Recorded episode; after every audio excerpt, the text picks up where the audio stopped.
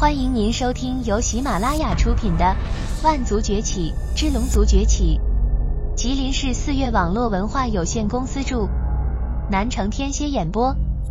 欢迎订阅。第十四章，反攻的号角。第四十节。神主大人，龙族已经集结了队伍，占领了泰坦大陆的大半土地。许多被我们奴役的低贱种族，全都被他们放了出来。雄伟的大殿中，泰坦族神主坐在高高的座椅上，俯视下方的族人。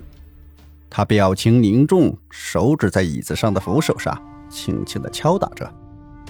没人能看出神主心中所想，但所有人都知道，神主看上去越是平静，那就代表他心中越愤怒。良久。神主终于开口说话：“将所有外界征战的族人全部召回，龙族这一次一个不留。”“是神主大人。”“我要让他们知道与我泰坦神族作对的下场。”神主手指微微用力，石雕的扶手瞬间化作齑粉。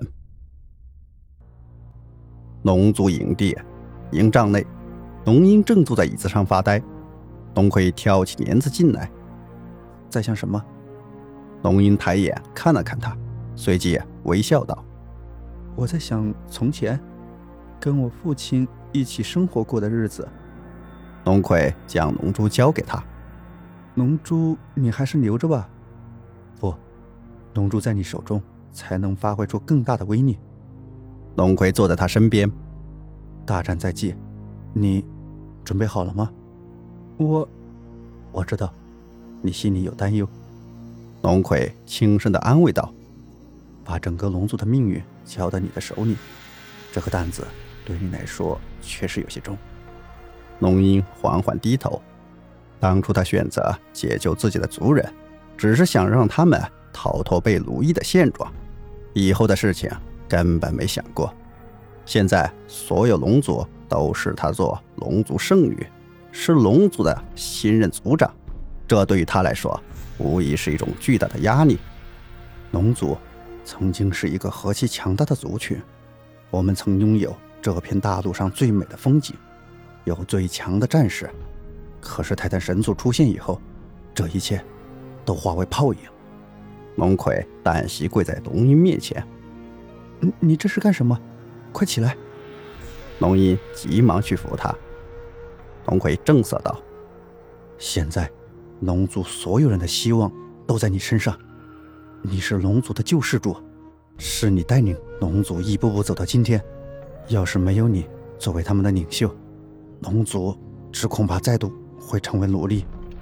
可是我，信心源自于内心的强大。从你解救第一个族人开始，你就具备了。”成为龙族领袖的资格，这片大陆上没有人比你更合适。看到龙葵一脸认真的表情，龙鹰的眼神渐渐变得坚定起来。只有你，也只能是你，才能带领龙族重现往日辉煌。龙葵握住他的手，继续说道：“你不是一个人在战斗，有龙腾，有龙坤，有龙脑。”还有几万龙族，当然，还有我，我们会在你身后永远支持你。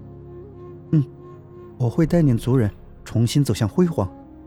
龙一用力点头道：“我们一定将泰坦神族打败，夺回我们龙族曾经失去的辉煌。”老大，老大，咱们的龙族大军已经集结完毕，就等着。龙腾忽然挑帘而入，呃。我好像来的不是时候啊！说罢，他尴尬的挠了挠头，快速的转过身去。龙吟急忙将自己的手从龙葵手中抽出来，面色红晕。龙葵也不知道自己何时握住了他的手。龙腾，去告诉族人，咱们立刻出发。龙吟起身，是时候拿回属于我们龙族的一切了。好，好，好。龙腾急忙出了营帐，龙云与龙葵走在外面，两万族人整装待发。他走到族人面前，站定，看着每一张坚毅的脸。族人们，今天将是一个非常重要的日子，因为从今天开始，龙族将重新在这片大陆上崛起，而你们作为见证这一刻的龙族勇士，将永远被记录在龙族龙碑之上。现在，那个自称为神族的泰坦人正集结了强大的队伍，等着我们的到来。我们不会让他们失望，我们要让他们看看，龙族才是这片大陆的主宰。在他面前，一个个龙族勇士摩拳擦掌，跃跃欲试。他们的脸上带着胜利的喜悦，带着种族的自豪，带着对美好未来的憧憬。龙族勇士们，在在，声音震天。让我们联合在一起，杀光那些奴役了。我们龙族万年的畜生，杀杀杀！出发！龙族万岁万岁！